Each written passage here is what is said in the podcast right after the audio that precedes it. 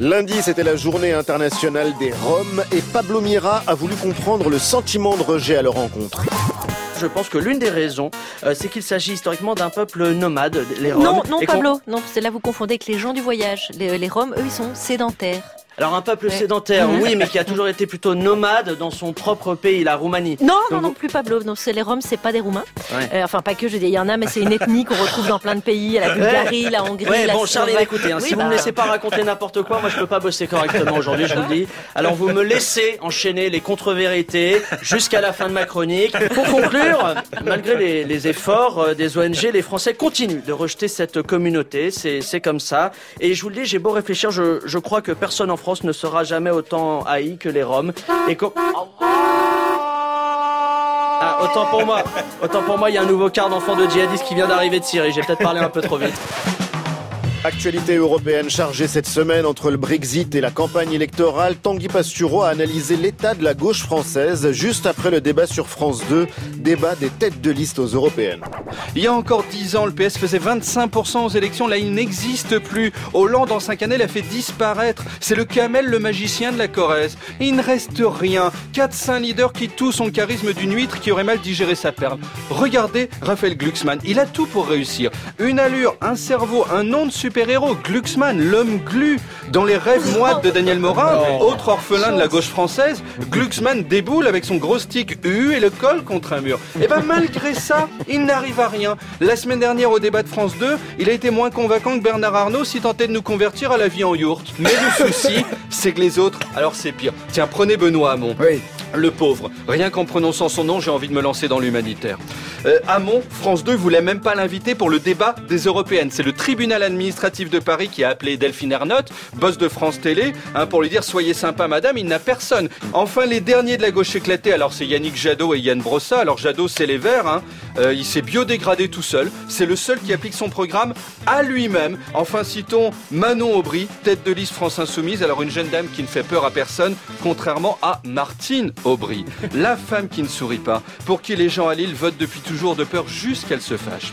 La gauche, c'est cinq partis pour autant d'électeurs. C'est même pas le Titanic, ce sont des bouées trouées.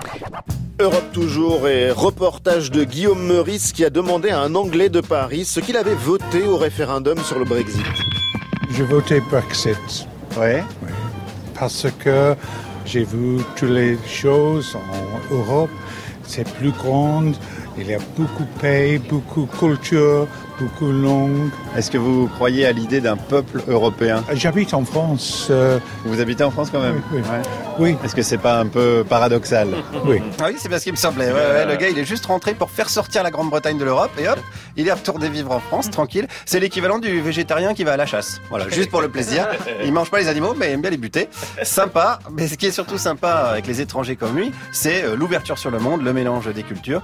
C'est pourquoi sa personnalité politique préférée, c'est Marine Le Pen meilleure, je pense. Ah, vous aimez mieux, ouais. Oui, oui, oui, parce que elle pense la France. Vous n'avez pas peur que Marine Le Pen vous renvoie dans votre pays? Non, je reste ici. Voilà, je crois que c'est un bon résumé de ce qui se passe aujourd'hui. Les Anglais veulent sortir mais rester. Le Pen à la côte, euh, à la côte pardon, chez les étrangers. Bref, on comprend plus rien. De toute façon, quand on entend Castaner dire que certaines ONG sont complices des passeurs, pas la peine de voter extrême droite, elle est déjà au pouvoir.